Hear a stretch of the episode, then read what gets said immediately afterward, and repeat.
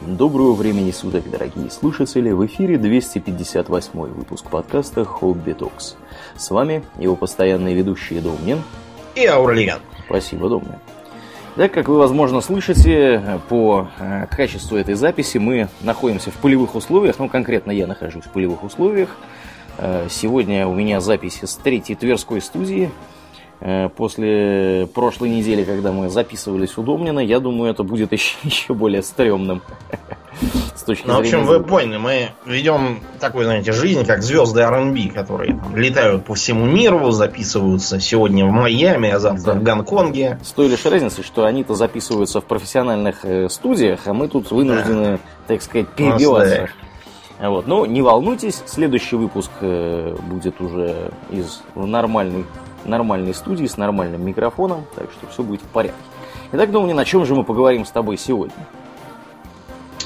Мы, как э, ответственные и э, ратующие за сохранение экологического баланса люди, решили рассказать вам про альтернативную энергетику. Mm-hmm. Почему мы называем альтернативный Аурлиен? Ну, дело в том, что есть энергетика традиционная, это сжигание всего подряд, в частности, там, дров, я не знаю, коровьих лепешек, а, угля, нефти, газа и всякого такого. Вот. Я не знаю, кстати, атомная энергетика является ли традиционной, наверное, уже является. Уже, что... да, она довольно давно и, кроме того, распространена сильно. Да, да, да. Альтернативная энергетика – это энергетика, которая как бы альтернатива вот всему вот этому вышеперечисленному. Это нетрадиционная энергетика, например, нетрадиционная медицина. Да, да. При, примерно с такими же, на самом деле, проблемами, если так посмотреть. Но, в отличие от нетрадиционной медицины, э, тут есть такой важный момент Традиционная энергетика по большей части базируется на невозобновляемых ресурсах, за исключением гидроэнергетики. Угу. Она, в общем, тоже считается за традиционную, хотя вот де-факто она ближе к альтернативным источникам энергии, потому что гидроэнергетика возобновляемая. Вот. А ввиду того, что у нас ресурсы не бесконечные, правда, вот тут такая проблема, я имею в виду ископаемые ресурсы, потому что, скажем, текущая река это тоже ресурс, там, и ветер это тоже ресурс, и солнце тоже ресурс, а ископаемые, да, они образовались давным-давно, там, из всяких динозавров и прочих, угу. Вот, и поэтому рано или поздно мы все это повыкопаем. Повыкачаем там и все такое.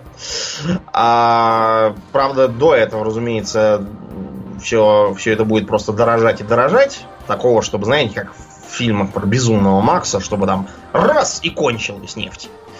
Куда-то выкачали, все, не течет больше из крана. До последней капли. Да, да, такого, конечно, не будет. Будет скорее как в Fallout, где нефть как бы технически не кончилась. И нефтяная вышка, на которой заканчивается вторая часть, она как раз, в общем, действующая. Просто она последняя там какая-то очень дорогая была. Ну да, Домнин правильно говорит. Э, как только ресурса какого-то будет становиться все меньше и меньше, он начнет дорожать, и рано или поздно э, альтернативные, так сказать, источники энергии станут экономически выгоднее. Да, выгоднее. Это вот, знаете, как со сланцевой нефтью, хороший пример. Сланцевая нефть имеет себестоимость, э, ну, я не знаю, условно говоря, в районе... Ее начинают качать когда она, как, когда цена на нефть, по-моему, повышается хотя бы до 60 долларов. То есть э, за баррель. То есть сланцевая нефть, она как бы трудно извлекаемая, она находится в этих самых сланцевых песочках. песочках вот, и ее добывать дорого. То есть ее добывать можно, но дорого. И как только вот нефть пробивает вот эту вот самую границу снизу вверх, э, сланцевая нефть сразу начинает добываться. Как только нефть дешевеет ниже этого уровня, сланцевая нефть перестает добываться. Да. То же самое будет и вот с, другими, более другими источниками энергии, которые к нефти никакого отношения не имеют. Ну вот, э, более такой э, древний пример. Э, малахит. Помните, пока там был Советский Союз, мы все раздаривали бесконечным дружественным режимом, все какие-то там малахитовые письменные приборы, чуть ли там не столы. Так. Чаушеску там чего только не было из малахита понаделано. Вот. А сейчас э, вы даже, будь вы хоть сто раз дружественный режим, вам ничего подобного не дадут. Не потому что они жадные, а потому что все. Закончился. Малахит. Дорого. Ну, не закончился совсем. Имеется в виду, что какой-нибудь там серьги, там бусы, да, может быть. А вот чтобы там прямо э, как там в сказках Бажова, вырубать какие-то столбы и ставить по церквам, вот, и письменные приборы делать, это уже все. Совершенно и, и технически сложно, так таких больших уже не найти, и дорого. В общем, а когда-то давно, еще до появления понятия продружественный режим, на заре, так сказать, металлургии, угу. этот самый малахит знаешь, как использовали? Как использовали? Как медную руду. А, ну правильно, что? Че стесняться-то, конечно. Да, то есть, если, если бы это сейчас кому-то показать, человек бы удар хватило, потому что малахит переводит на какую-то... Медь. Медь, да. Ну вот, видите, как только всего стало мало, сразу медь закончилась, начались письменные приборы, а сейчас и приборов уже никаких не найдешь. Угу. В общем, поэтому никаких там э, превращений в бойцов полураспада, конечно, не будет. Будет что-то совершенно другое. Вот. А что? Ну, давайте попробуем посмотреть, ориентируясь на то, что есть сейчас. А, ты видел когда-нибудь ветряную мельницу? Да. Да, видел. Где Не, ты? Неоднократно. В Швеции, на Элленде. Там их полно, чертовы тучи. Я к этому не веду, что как угу. бы, да. И как, чего они там, декоративные или мелют? Ну, они по большей части декоративные, а так, в принципе, Элланд, он равнинный, в отличие от остальной части практически всей Швеции. И там, да, выращивали всякие зерновые и, собственно, ветряными мельницами их мололи благополучно. Угу. Ну, это хорошо, потому что мельницы вообще можно приспособить для много чего. А изначально, разумеется, ими мололи хлеб. Это все пришло с Ближнего Востока. Угу. Там, правда, изначальные мельницы традиционные до сих пор там в некоторых местах совсем глухих можно найти. А мельницы там а, не вертикальные, а горизонтальные. То есть у них э, ось стоит вертикальная, а лопасти такие, как у, э. как у детской какой-нибудь вертушки, да. То есть лопасти перпендикулярно земле, вот, и они вращаются по горизонтальной, есть, в горизонтальной плоскости вращаются по вертикальной оси. Угу. А потом додумались до, наоборот, горизонтальной оси и вращения, как вот мы привыкли видеть всякие мельницы угу. на пиве старый мельник. Более, более европейского какого-то такого вида. Да, их затащили, на самом деле их затащили тоже из, из Ближнего Востока крестоносцы. И где-то вот до конца средневековья мельниц таких, как мы привыкли, еще не строили, а делали так называемые козловые, они же немецкие мельницы. Ветряные, имею в виду. А, то есть это была такая легкая мельница, которая ставилась на такие вот козлы, э, не прикрепленные к земле. Угу. Рама такая стоит, да, и вот к ней пришпандорен небольшой сравнительно ветряк, вот, внизу жернов он мелет. Почему именно так? А потому что если ветер начнет дуть с другой стороны, что можно было оперативно повернуть э, к нему правильной стороной. Э-э. Да. Логично. Угу. Вот, ветер-то может с разных сторон дуть. Если он будет дуть откуда-то сбоку, она ничего не будет крутить. В этом был плюс как раз вот этих вот старинных мельниц с вертикальной осью. Потому что им все равно, откуда там чего дует. Угу. Ну да. Вот. Ну, у них там какой-то был, был другой недостаток, в смысле максимальной мощности, я уж не помню, что там с ними было, но, в общем, где-то к началу уже индустриальной эпохи, там, по-моему, 16-17 века, вот, придумали более капитальную мельницу, у которой фундамент, нормальная будка и сверху зато есть вращаемая крыша, которая крепится как раз э, мельничные лопасти, там оси, все такое. Таким образом, там изнутри эту крышу можно провернуть с помощью механизмов и рычагов.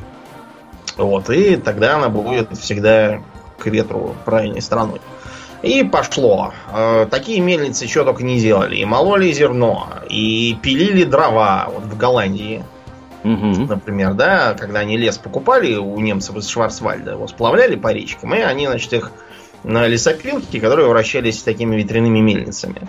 И откачивали воду, например, когда голландцы осушали отвоеванные вот эти свои низины, огороженные дамбами у моря, вот качали как раз э, ветряными мельницами воду. А постепенно, понятное дело, перешли на всякие промышленные установки, питаемые внутренним сгоранием, там, угу, с паровыми двигателями. Да, да, да. Да. Мукомольни, они уже, конечно, никакими лопастями не крутят. Сейчас в основном декоративная. Но э, получение электроэнергии на самом деле э, с помощью ветряков задумывалось, вот как только начался, стал вопрос вообще получения электроэнергии, из чего бы то ни было, вот также была первая мысль, давайте приспособим ветряки под это, раз уж они все равно стоят. Считается, что пионерами были датчане. И еще в 19 веке у них уже было несколько ветряков, которые производили электроэнергию. Угу. Разумеется, там они были не старые постройки, а специальные, для того, чтобы оптимальнее производить электричество. И вот э, говорят, что к середине 20 века они производили полтора мегаватта электроэнергии. Ничего себе. Это и у нас тоже в стране делалось. Ну, справедливости ради, пока ты про нашу страну не начнешь говорить, я тебе просто вот э, забегу немножко вперед. Датчане, они, в принципе, до сих пор продолжают быть э, на передовой производстве этой электроэнергии, потому что самая крупная европейская компания по производству ветряной электроэнергии, которая вообще торгуется на бирже, это Vestas Wind Systems, так называемая. Mm-hmm. Это датская компания, она очень крупная, она производит ветряки, которые устанавливаются в море в основном. А, и у них э, чертова туча, собственно, этих ветряков, они прям вот конкурируют глобально с китайскими крупнейшими компаниями и с американскими. Mm-hmm. То есть датчане, они до сих пор в теме. Да.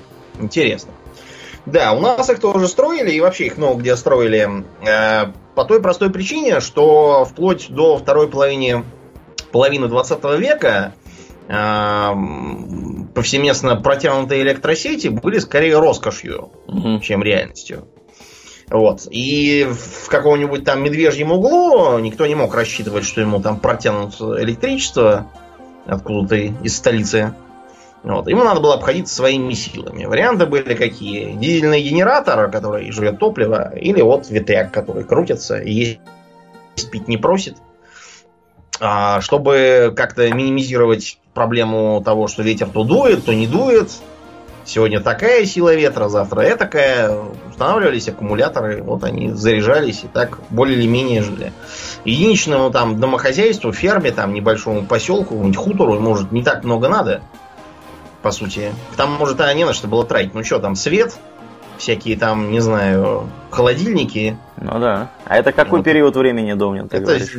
первая половина 20 века. Холодильников, мне кажется, тогда еще и не было. Ну, наверное. Первая да, половина. Это, радио, да. Радиоприемники. То есть это, да, ну это или, скорее всего, освещение, радио, и, в общем-то, вот оно и все.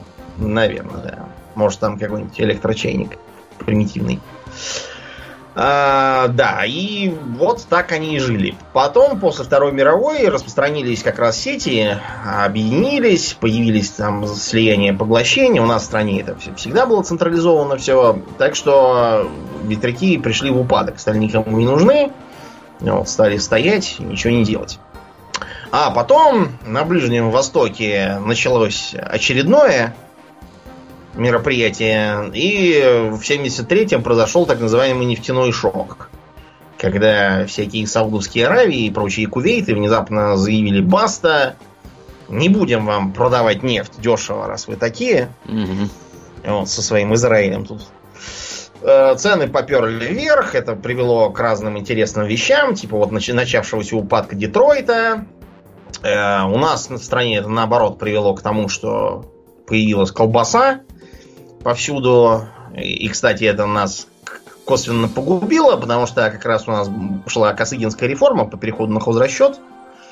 Вот, а тут нефть выросла, все сказали, да зачем, да не надо, да у нас и так денег много, ну вот, видите за окно, видите, чем это кончилось.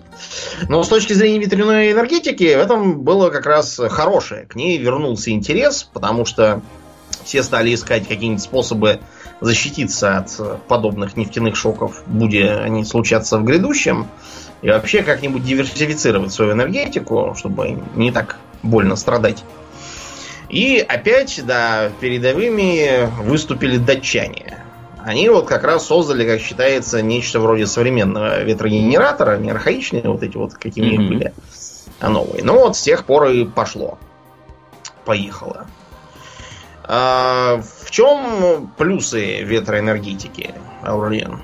очевидные. Плюсы очевидные в том, что ее нельзя исчерпать, потому что вы установили да. турбину, и дальше она работает. Вы только меняйте в ней, там, я не знаю, подшипники, останавливаете ее на время какого-нибудь дикого шторма, и, в общем-то, на этом все. Да, ветер как бы дармовой, угу. есть пить не просит, да, дует себе и дует. Да. А в чем, разумеется, слабости этого? Вот я уже упомянул то, что ветер, он такой своевольный товарищ, он сейчас дует, завтра не дует, сегодня у нас ураган, вот завтра, наоборот, мертвый штиль.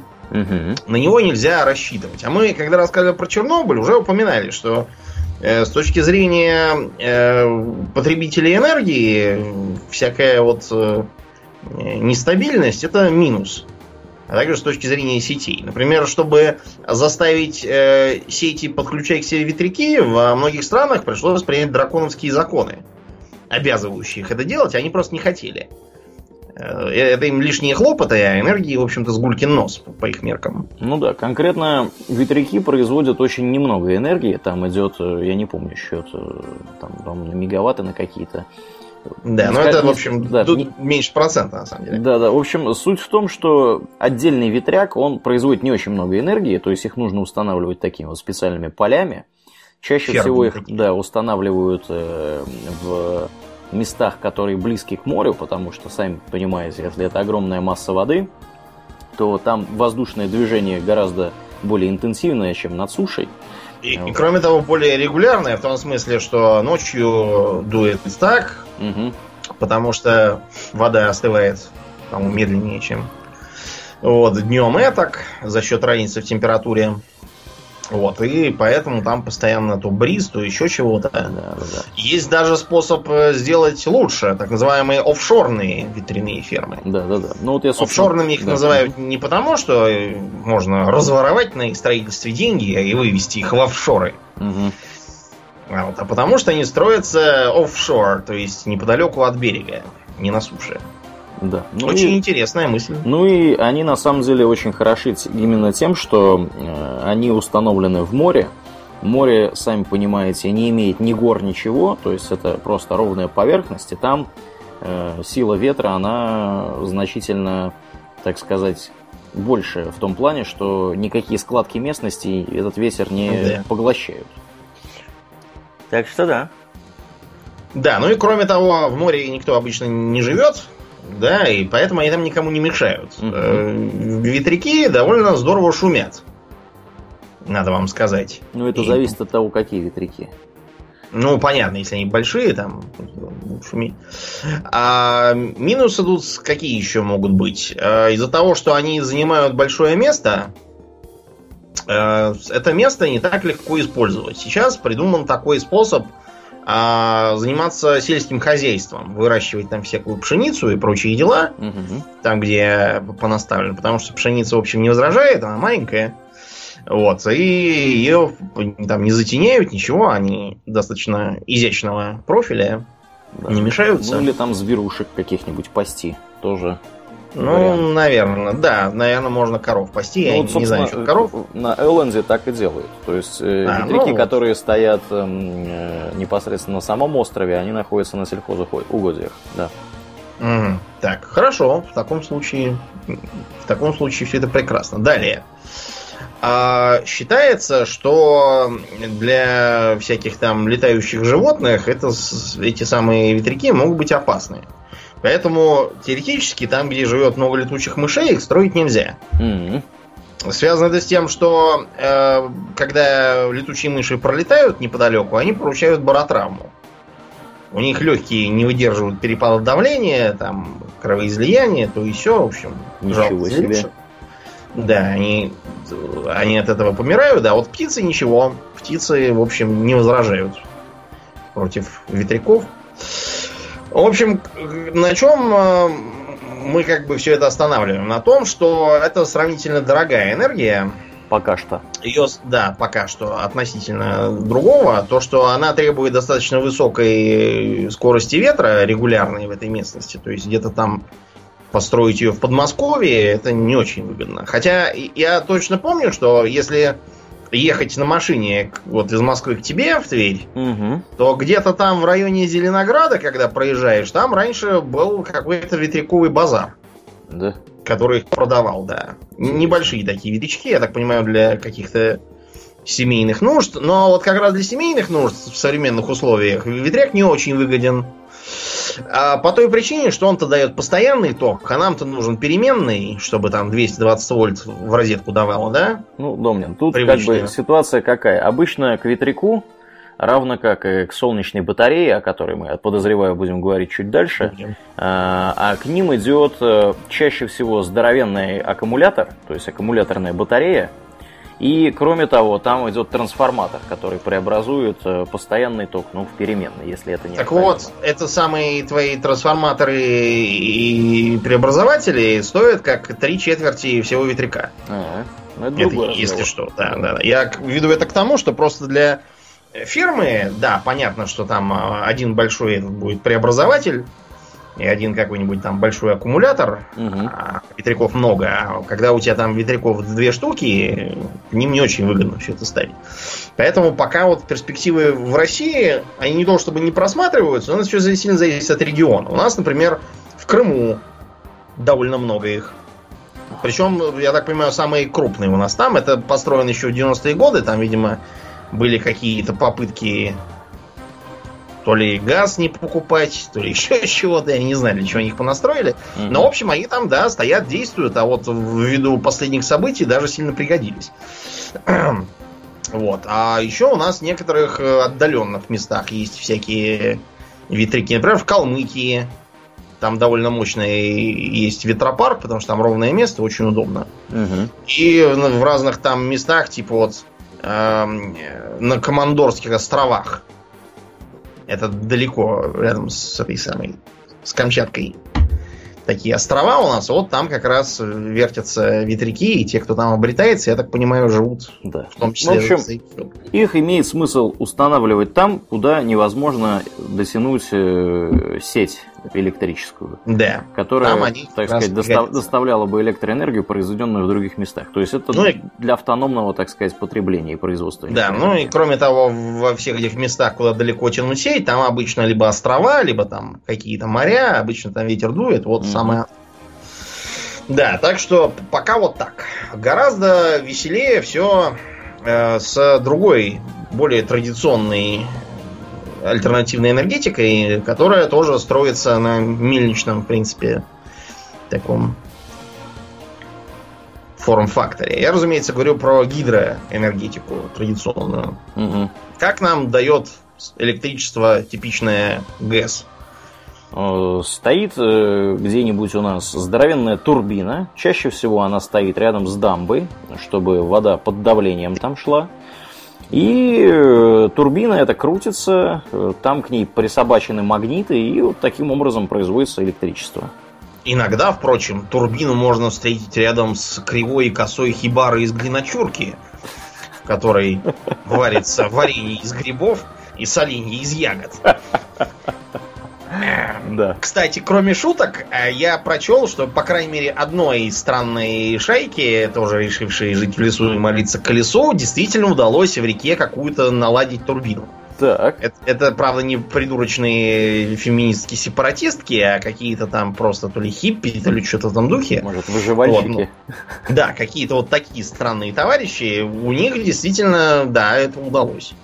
Вот они действительно какое-то там электричество добывают по их словам. Так что при желании это все можно, конечно.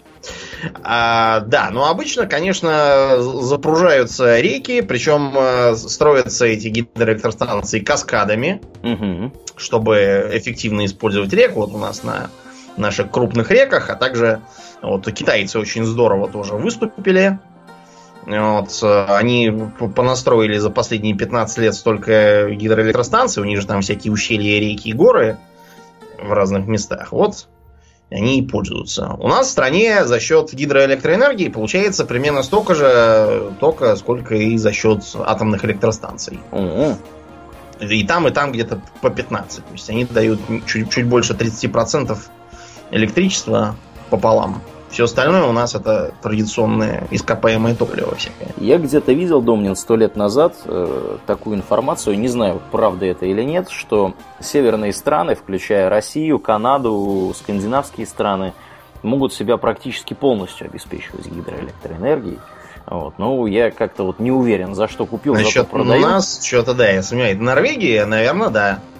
Более того, когда гитлеровцы сидели там и философствовали, как нам обустроить Европу, угу. у них был план для Норвегии именно такой, чтобы она была страна гидроэлектростанция такая. Да.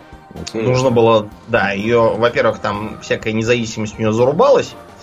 Вот, там был такой вот гидроэлектростанционная такая была площадь. Угу.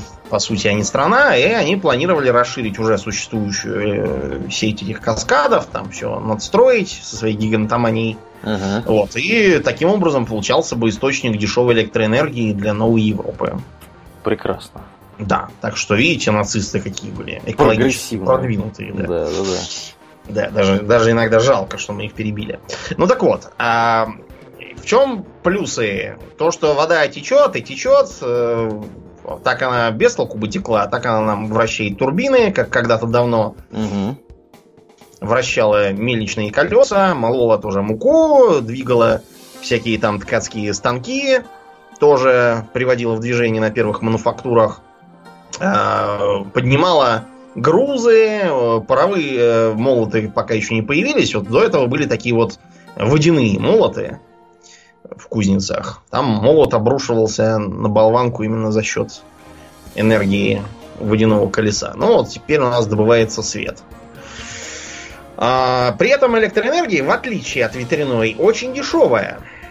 Вот то, что, что ты озвучил на тему того, что там можно себя обеспечить, наверное, да. Если вот прямо капитально в это вложиться, угу. то там скандинавы могли бы, да, наверное, полностью обеспечить, а мы, может быть, могли бы, ну, там, процент на 40, наверное. Если бы там размахнуться, да, там, вложить какие-нибудь триллионы долларов, еще там запрудить каких-нибудь рек, наверное, да, мы могли бы неплохо зажить. Но э, при всех этих плюсах, то, что она ничем там не коптит, вот, не, не чадит, то, что ее, ей достаточно легко управлять, а, то, что она помогает создавать, например, водохранилище. Водохранилище тоже полезно. Вот, там можно всякое, начиная от запаса воды для крупных городов, кончая там всякими рыбными хозяйствами, вот, и тому подобным. Но есть и свои минусы. Главный минус в том, что мы не можем просто взять на ровном месте и поставить гидроэлектростанцию. Нам для этого нужно, чтобы река была хотя бы какая-то. При этом желательно, чтобы река была не абы какая там, какая-то там, вот, типа, не знаю. У нас вот в Подмосковье есть Десна, которая, если так посмотреть, не то река, не то болото. Хм. В разных местах, да, по-разному. Ну вот. И нам желательно такую реку, чтобы она была в горном ущелье в каком-нибудь. Потому что это очень удобно. Ее можно так запрудить, она все это ущелье зальет, будет давление воды. И плотину не надо слишком широкую ставить. Можно вот как раз, чтобы это ущелье перекрывало, как, допустим, дамба Гувера неподалеку от Лас-Вегаса, которое у них угу. очень внушительное сооружение. Ну и у нас тоже такие есть. Всякие в Киргизии тоже там есть так называемая Токтагульская ГЭС. Вот она как раз ущелье перекрывает плотиной вот, и все это заливает. А проблема в том, что горные реки, они, знаешь, нестабильные. Горы это места сейсмической опасности всегда. Пусть даже и небольшое, но сам понимаешь, гидроэлектростанции много ли надо. А аварии на таких станциях тоже, знаете, вспомним Саяно-Шушенскую, где 70 человек угробило. Угу. Перекрывая Чернобыль в два раза. Если по непосредственным смертям.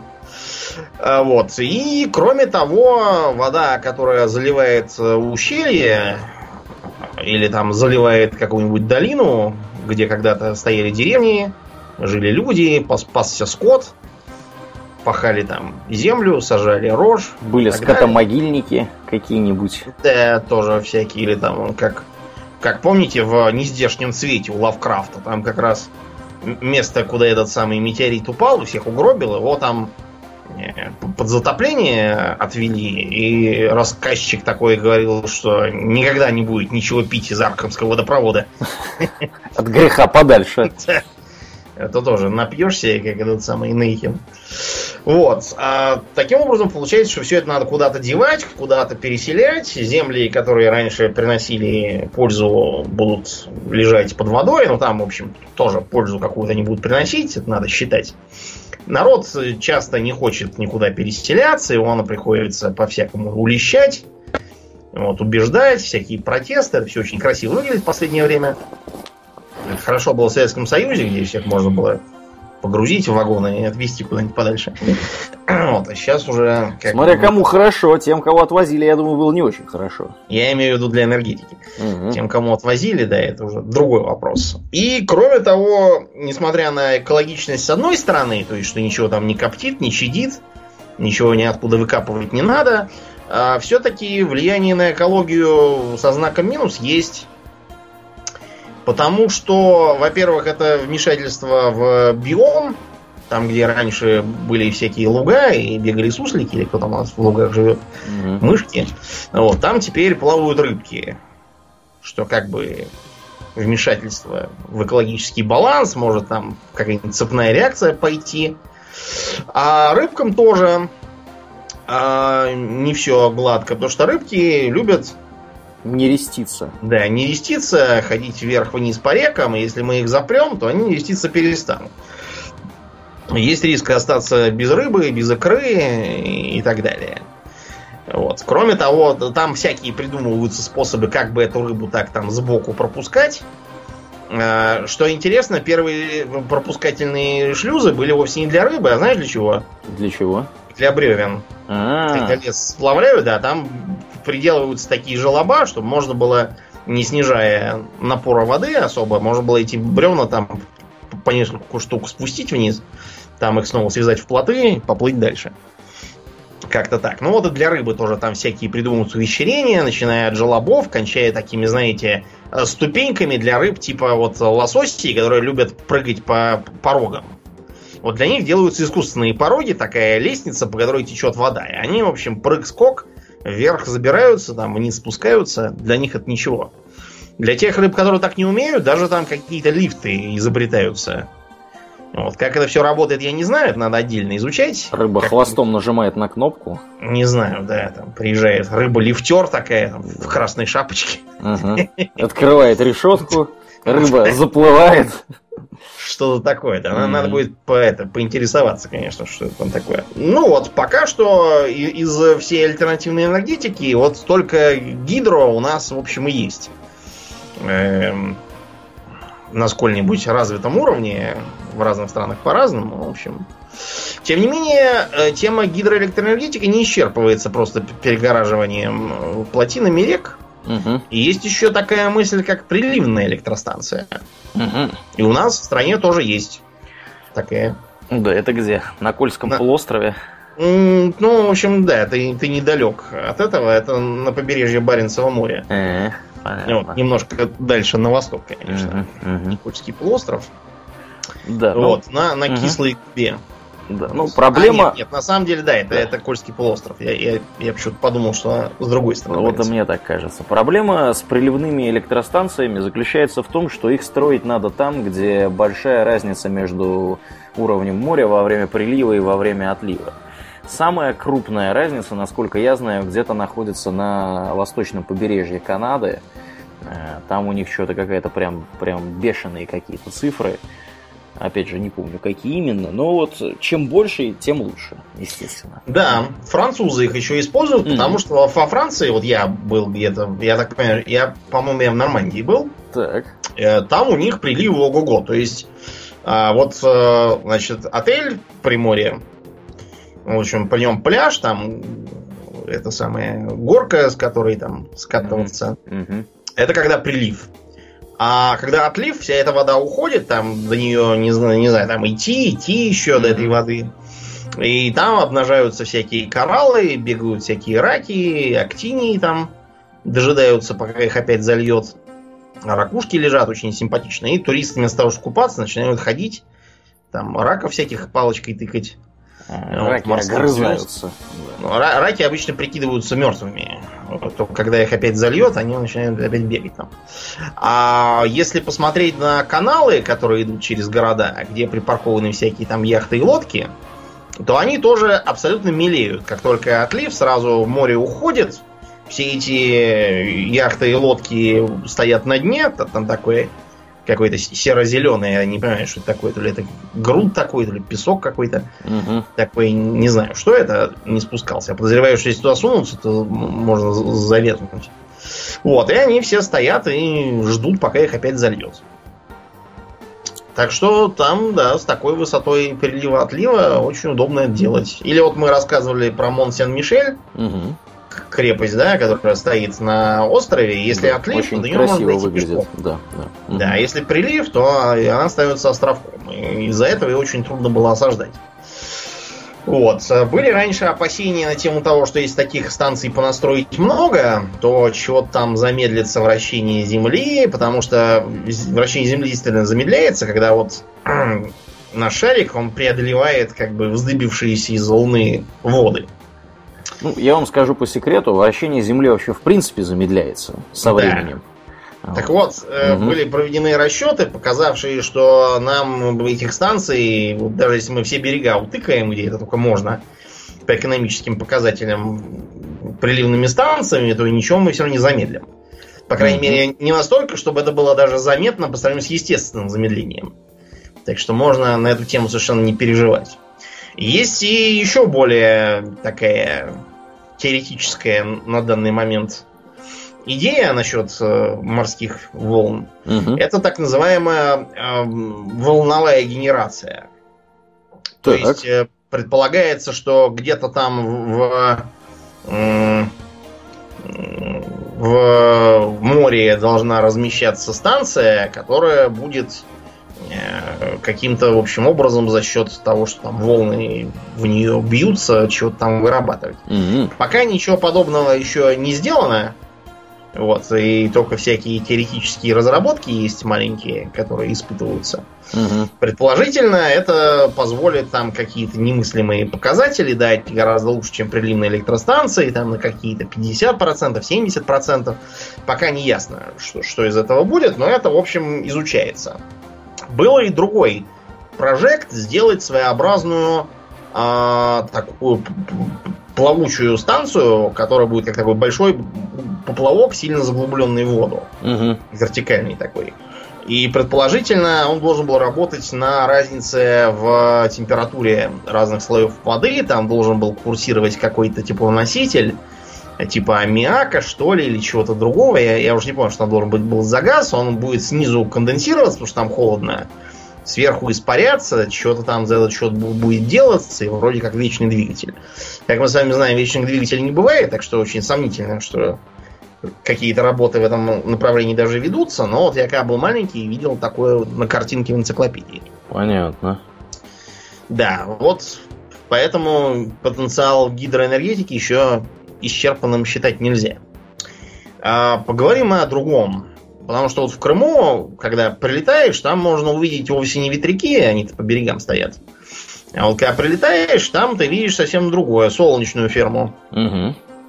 Вот, с самолета отчетливо видно, она поблескивает. Как работает солнечная энергетика, знает, наверное, любой, у кого был э, карманный калькулятор, у них потому что часто есть солнечная батарейка небольшая. Угу, угу.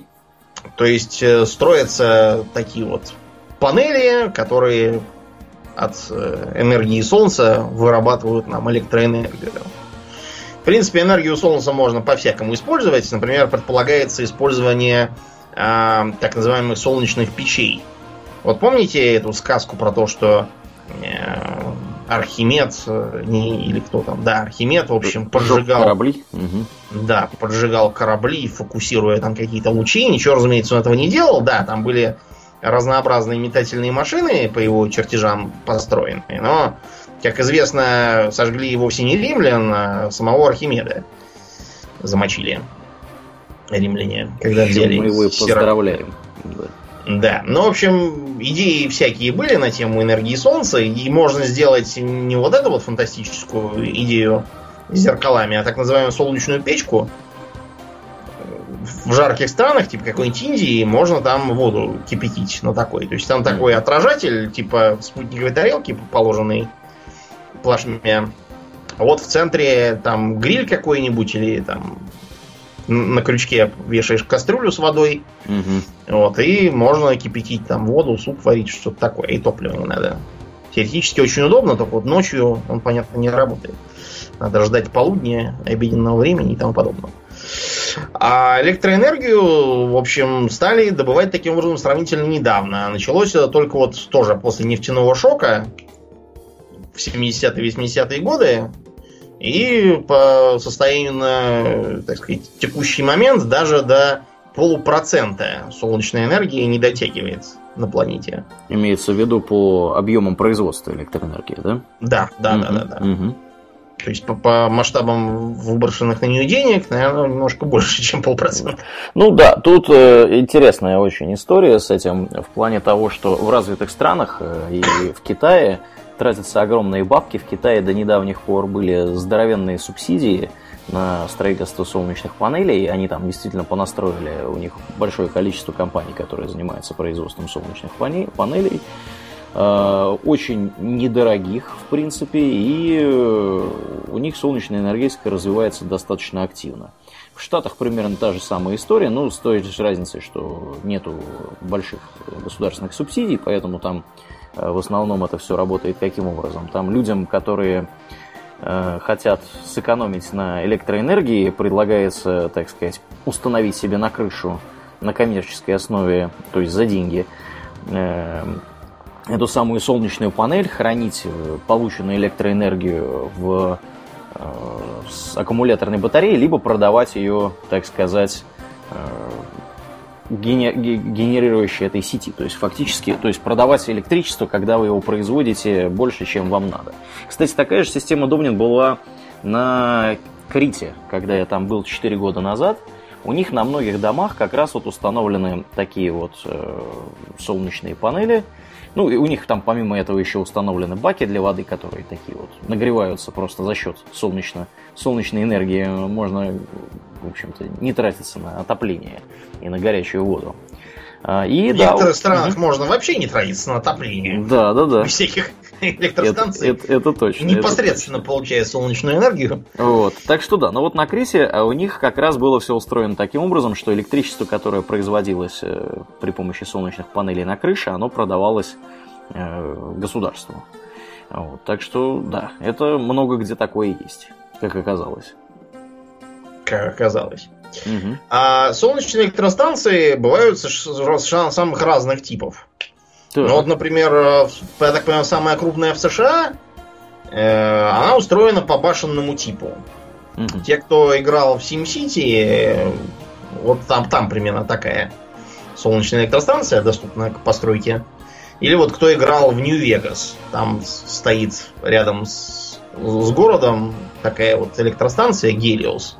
Я подозреваю, что срисованная с какой-то реальной, которая тоже там где-то в Махаве, наверное, стоит. Вот, я думаю, что так. Итак, башенного типа станция работает следующим образом. Там э, такой концентрический, как бы, э, концентрические ряды солнечных панелей, в центре стоит башня. Угу. На башне сверху, как на водонапорный, бак с водой. Угу. Вот, и э, стало быть, э, все эти панели, на него отражают свет, там вода кипятится. Производит вот, пар производит пар, да, вращаются генераторы, ну, в общем, все, все как обычно. А может быть не вот эти не ряды зеркал, а такое вот такая тарелка зеркальная. Типа как солнечные печи работают. А, можно сделать так, чтобы она была как огромная спутниковая тарелка такая и вращалась следом за солнцем на оси.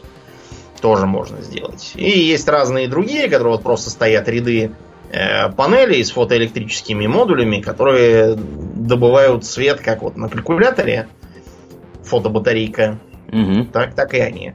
А можно попробовать э, двигатели Стирлинга. Вот те, кто играл в э, игру про Марс недавнюю, они могли там таковые электростанции делать. Да, ну и те, кто слушает этот подкаст давно, уже наверняка слышали не раз, как я упоминал, что шведы любят использовать двигатели Стирлинга в своих подлодках.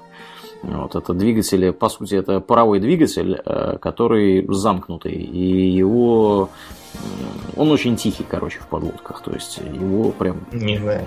практически невозможно услышать. Для подлодок, да, как вы знаете, это очень важно. Угу.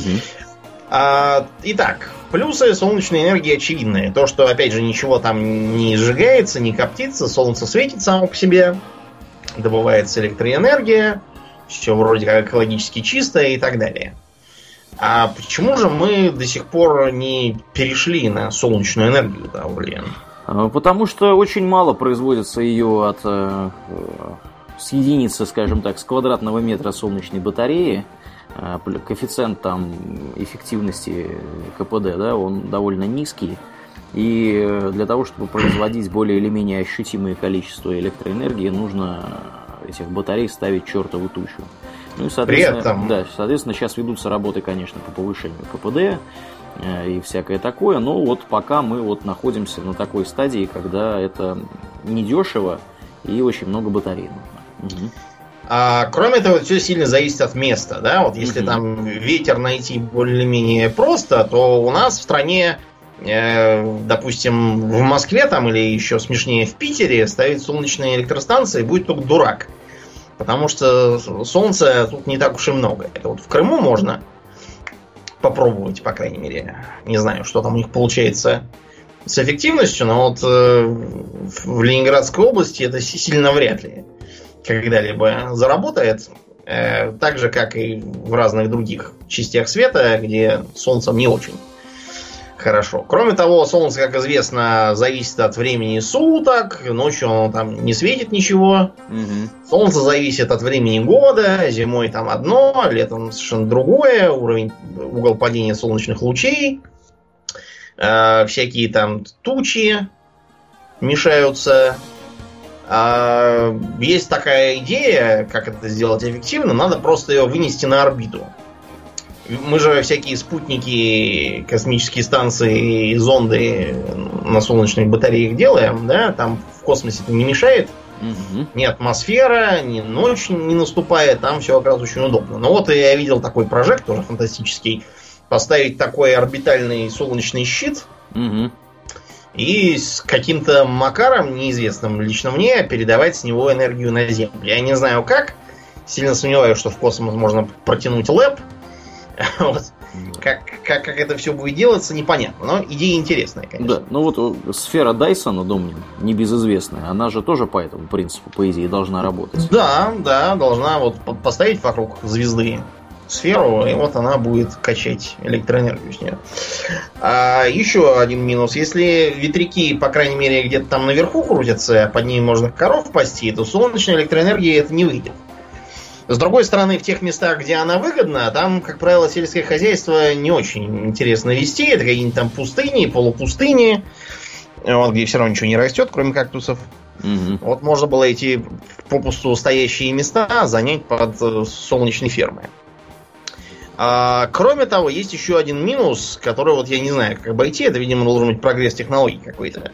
С точки зрения экологичности, выигрыш получается достаточно сомнительный ввиду того, что фотоэлементы, они же не падают с неба там и не растут на деревьях угу. и не разлагаются в экологически чистые э, элементы там всякие, а они содержат тяжелые металлы, ядовитые всякие металлы, вот, всякие там свинцы, мышьяки и тому подобное.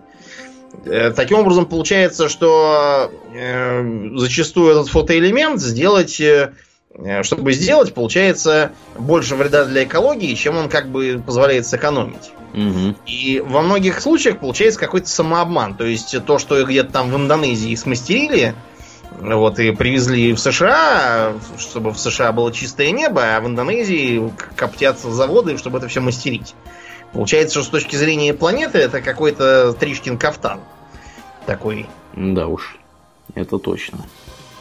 Есть еще такое опасение, что если их там понастроить прям много-много-много, то повысится отражающая поверхность Земли, будет еще там какой-то не знаю, что-то такое будет тоже mm-hmm. нехорошее, но у меня есть сильное подозрение, что да, а, как и с приливными электростанциями, у нас просто денег столько нет, чтобы э, их столько понастроить и прямо навредить там всему. А, выдвигаются разные мысли на тему того, чтобы солнечные панели ставить там на всякие электромобили, чтобы они там сами возили роботизированные такси там какие-нибудь, или поезда, или даже самолеты целые. Угу. Вот, но это все, опять же, тоже пока ограничивается вялым развитием технологий и дороговизной. Да, ну вот где солнечные панели сейчас точно ставят, так это на всяких эм, таких вот штуках типа проката велосипедов. Вот мы с тобой, Домнин, буквально, когда мы были в пятницу или в субботу, в субботу мы с тобой были рядом со станцией метро, с Калужской, на Калужской мы были. Да. По-моему, да. Вот там на есть... Черемушках. На Новых Черемушках, да. В общем, там есть э, прокат велосипедов такой, знаешь, российский, суровый, э, который выглядит монументально. Я просто сравниваю с шведским. Шведский гораздо, гораздо меньше металла на него пущено. Вот, так вот. Его и сломать легче. Да, что в шведском, что в российском, там вот эта вот э, будка управления, к которой надо подходить и выбирать там, какой велосипед тебе дадут. Э, она работает на солнечной энергии. Кроме того, у шведов уже давно, э, ну как давно, собственно, когда я туда приехал 4 года назад, уже тогда там это все было. У них э, в разных, знаешь, удаленных местах какие-нибудь там фонари, они тоже питаются от солнечных батарей. Вот, и всякое такое. То есть какие-то небольшие источники энергии, не источники энергии, какие-то небольшие, скажем так, потребители энергии, например, там вот эти вот лампы светодиодные и всякое такое, они вполне себе достаточно вот, какой-то небольшой солнечной батареи для того, чтобы это все делать. Или парковочные автоматы, то же самое абсолютно. Вот. Можно установить где угодно. Не зависит, так сказать, от электрической сети поблизости.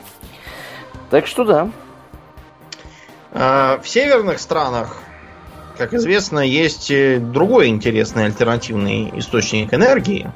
Это какой? Особенно в Исландии. Водка? Нет, я, я имею в виду энергии электрической и тепловой. Ага. Это геотермальные станции. Да, да.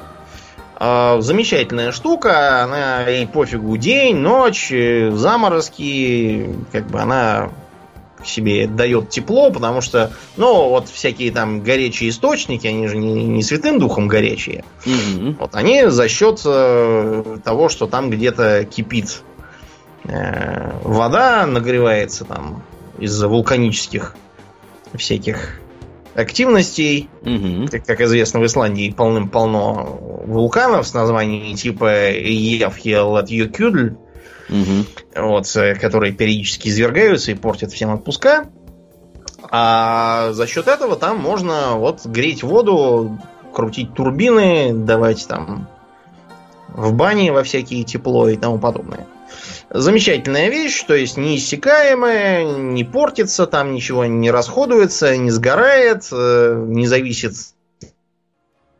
ни от, там, ни от ветра, ни от чего. Круглые сутки одно и то же. Минус главный в чем? В том, что, к сожалению, такие замечательные места, они не везде есть. Это да, это да. А там, где есть, к ним обычно в довесок идет какой-нибудь Еф Елатьюкюль. Э, были всякие, знаете, эпизоды, когда человек, допустим, э, в районе, где такое можно, он копал погреб. Его убила струей пара, когда он докопался. Ничего себе. Да, уже оказалось, что он сидит как раз на каком-то гейзере. Ну, сидел, теперь уже все. Теперь уже не сидит. Уже да, он уже не восстановится, я боюсь. Это да. Так что вот, предполагается, что у нас в стране это тоже можно забацать, типа вот на Северном Кавказе. Там же есть всякие горячие источники под землей. Угу. Вот. А также, наверное, где-нибудь там на Чукотке, на Камчатке. Где, где у нас камчатские сопки вот эти вот стоят, всякие вулканы там конические. Там это можно попробовать. А, я даже слышал, что когда, когда прибалтов посыпалась их эта постиндустриальная экономика, вот, которой они все одно время прельщали, они стали распродавать дома с видом на жительство.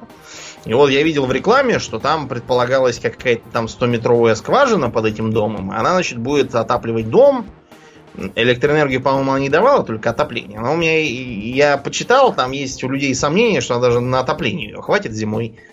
Прибалтике это все-таки Слушай, ну у, у шведов, например, такая же есть система, тоже дома с этими скважинами, и говорят, хватает. Я просто знаю лично человека, э, там семья, парень с девушкой, они, у них вот как раз они купили дом, прорыли там такую, пробурили эту скважину, я уж не помню, 100 у них метров там или меньше, по-моему, меньше.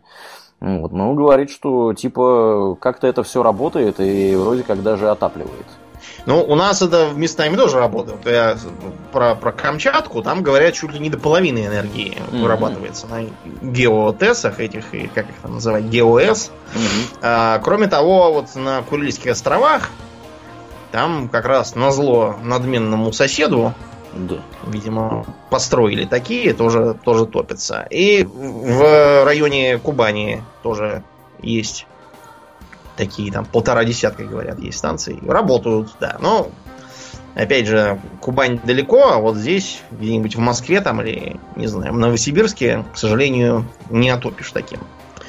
Зато чего в Москве и вообще в крупных городах э, всегда полно, и тоже, в общем-то, неиссякаемые запасы, возобновляемый такой ресурс, так это мусора. Так. Да, мусор, как это ни странно, тоже может быть э, альтернативным источником энергии, скажем так. Если его сжечь. И... Не обязательно. Ну да, можно жечь, можно... Э, короче, в общем, э, переработка отходов тоже может давать электроэнергию. Ты знаешь, что типичные для, скажем, Москвы мусор включает большое количество пластика. Ну, это, я думаю, что не только да. для Москвы типично теперь, да. Ну, я имею в виду, что, не знаю, где-нибудь там в, не знаю, в Мамбасе, там, наверное, пластика немножко меньше, а пищевки немножко больше. Угу. Вот. А пластик по теплоте сгорания приближается к бурому углю. Да, если что. Да. Себе. А, проблема, значит, с как бы с мусором следующее. Многое упирается в законодательство. Вот, например, э, если мы пластик изымаем и перерабатываем его угу. для вторичного, то по законодательству многих стран такой пластик можно использовать только там, не знаю, чтобы полы наливать какие-нибудь. То есть сделать из него опять там бутылки для пива не получится по закону во многих местах. У нас, по крайней мере, раньше так было. Как сейчас я что-то не следил, потому что от этой темы начали отходить. Вот, другой сейчас занимаемся. Но вот э, с ТБО было так. У нас в Москве было построено э, три завода. Ну, как на самом деле считал, что четыре, но реально вот э, существовали три. Второй на севере, угу. э, третий рядом с Южным Бутовым, ну, в Бирюлево там. А, и четвертый он на востоке, неподалеку от Капутнии. А, там все это выглядит следующим образом. Я бывал на всех местах. А, мусор свозится. Машины его сваливают в такой огромный бункер глубокий. Его таким краном оттуда захватывают и отправляют э, по конвейерам на сжигание. Там, на четвертом заводе там стоят э, еще гастарбайтеры, которые, значит, все это э, сортируют, вынимают оттуда всякие алюминиевые банки и тому подобное, что можно использовать. Угу. А все остальное ссыпается в э, печь. Печи бывают разные. Там, например, на одном заводе стоит так называемая колосниковая решетка. Колосниковая решетка это, ну, представь себе такой вот э, несколько таких валов э, с, с лопаточками такими, которые под наклоном так поставлены, и мусор они постоянно затаскивают куда-то там mm. кверху, он в это время горит еще. Mm-hmm. Таким образом, получается там максимал э, вот, теплоты сгорания, и все это дает электроэнергию и тепло. А кроме того, мусор испаряется, как бы, и получается от него зольный остаток инертный, которым, например, можно его в асфальт засыпать для массы. А, чтобы не было вредных выбросов, там всегда очень дорогая система фильтрации. Понятно, что система фильтрации сама производит некоторые отходы, там скапливается разная дрянь, но, в общем, выбросов на самом деле в трубе там меньше, чем вот вокруг в городе. От машин и тому подобного. При этом дает, да, электроэнергию, тепло и избавляет от э, тысяч тонн мусора. Вот у нас в Москве заводы там где-то на полторы тысячи, э, извините, на где-то на 150 тысяч тонн э, ТБО в год. Когда-то их должны были построить по старому плану больше, и, в общем, мусор должен был по большей части там и оказываться. А чтобы все это было выгодно, разумеется, нужно иметь какую-то... Надо иметь либо зеленый тариф. А что такое зеленый это тариф? Это принудительный такой субсидируемый тариф для альтернативной энергетики. То есть, э, чтобы это было выгодно, правительство должно за эту энергию доплачивать тогда будет выгодно ее давать в сети. Если этого не делать, то она будет слишком дорогой, без субсидий правительства, и никто не станет брать. Mm-hmm. Вариант номер два. Завести непосредственного потребителя. То есть э, пристроить, допустим, к этой самой теплоэлектростанции на отходах, пристроить к ней теплицу. Mm-hmm. И заодно с теплицы, допустим, там холодильник промышленный, чтобы замораживать там всякий горошек, что там вырастет эта теплица. Фасовать, замораживать и отводить. Получится выгоднее. Или, если речь идет, допустим, о какой-нибудь жаркой стране, можно установить опреснитель. Опреснитель э, бывает двух видов. Один требует много электроэнергии, потому что он разлагает, я так понимаю, морскую воду электролизом. Угу. А другой тип требует много тепла, потому что он выпаривает. Соответственно, либо, либо одно, либо другое будет потребляться. Такую электростанцию можно настроить по-разному, чтобы она давала либо там больше тепла, либо наоборот больше электричества. По-всякому. Вот такое работает много где. Такое работает, например, на острове Майорка.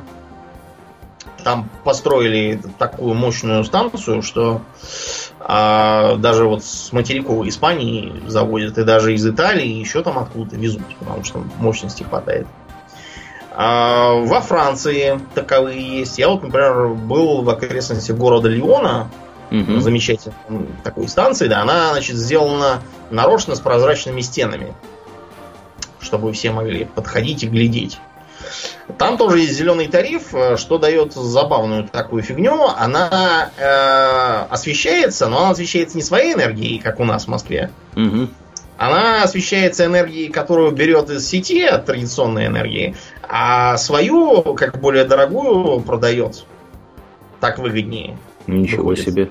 Да. Но это, это опять же должна быть политическая воля, чтобы давать этот самый зеленый тариф, потому что мусор надо куда-то девать. Вот этот способ немного снизить издержки по сравнению с этими полигонами, которые постоянно горят, помойками и тому подобным.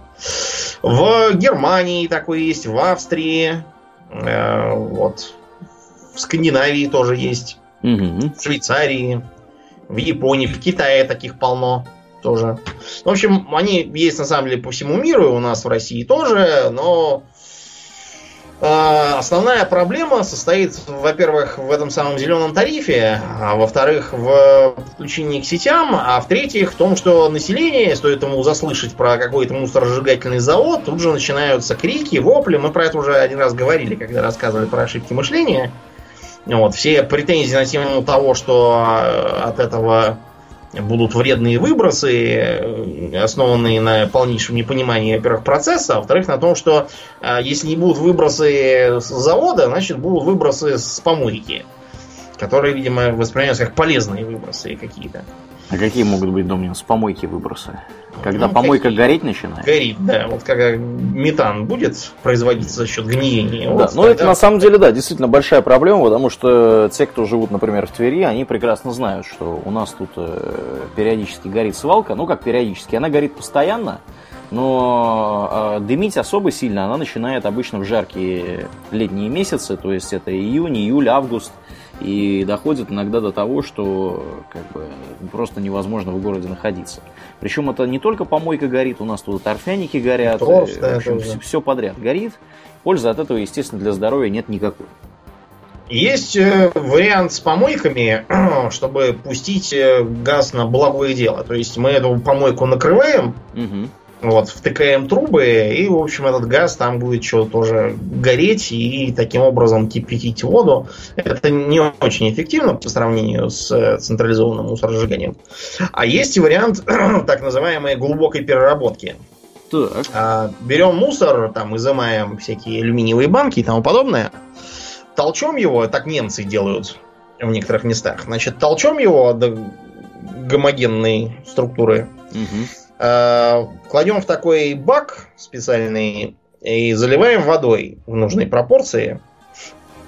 А туда запускаем бактериальные культуры, и так там в этом баке там такие мешалки, они все это помешивают для однородности. И постепенно бактерии перерабатывают мусор, в основном там органику, всякую пищевку, перерабатывают мусор в э, частью газ. Этот газ отбирается и используется как биогаз, а то, что осталось после газа, высушивается.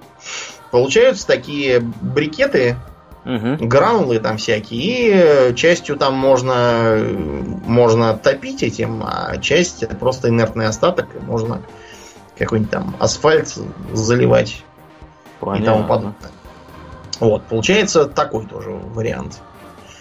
Так что, как видите, электроэнергию можно делать из, из казалось бы, совершенно негодного и даже вредного мусора.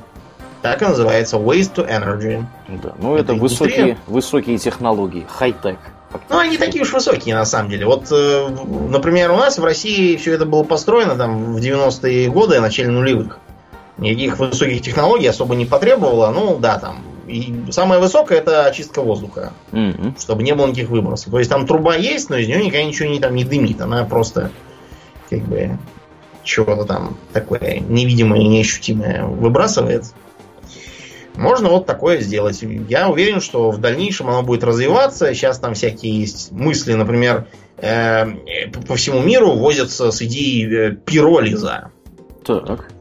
Чтобы, значит, за счет э, пиролиза сжигать э, мусор, а самое главное, всякие резиновые покрышки, которые у нас там везде валяются. Угу.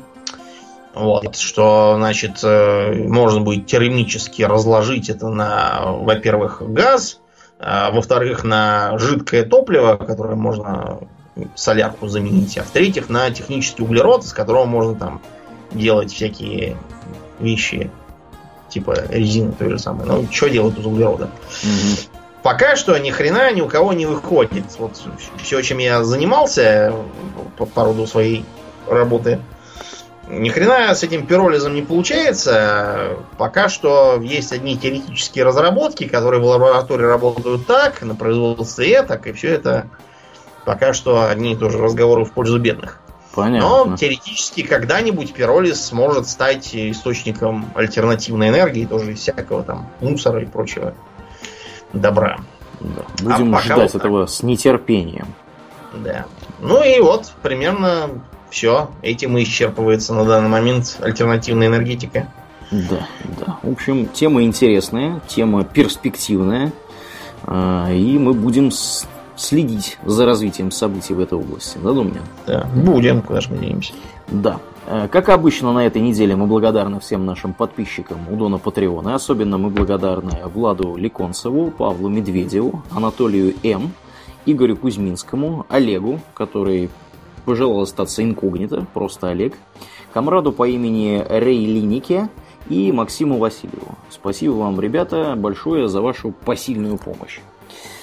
Э, кроме того, мы напоминаем, что нашим подписчикам у Дона Патреона доступны всяческие ништяки, в частности, доступ после шоу, которое бывает практически к каждому подкасту. Э, помимо этого, доступ к Hobby Talks экстра в день выхода, ну, в зависимости от уровня подписки. А, и всякие прочие интересные вещи, вроде нашего Дискорда, тематических обоев и всякого такого. Поэтому, если вы еще не подписались, приходите, подписывайтесь там здорово. На самом деле за копейки можно получать гораздо больше контента, чем бесплатно. Э, кроме того, мы всех по-прежнему настойчиво подталкиваем оценить наш подкаст в iTunes, если вы еще этого не сделали. Это здорово помогает подкасту добраться до подкаста приемников других людей. Ну и если вы еще не в нашей группе ВКонтакте, приходите туда, там тоже бывает весело, интересно, всякие анонсы э, и общение с публикой происходит. В частности, Домнин там не так давно выкладывал фотографии с нашей с ним встречи неделю назад – как мы там ели чили конкарное и пили Да. Да. vk.com slash hobbydogs адрес всего этого безобразия. Ну а я напоминаю, что это был 258 выпуск подкаста Hobby Dogs. Мы плавно переходим в после шоу. С вами были постоянные ведущие этого подкаста Домнин и Ауралиен. Спасибо, Домнин. Всего хорошего, друзья. Пока.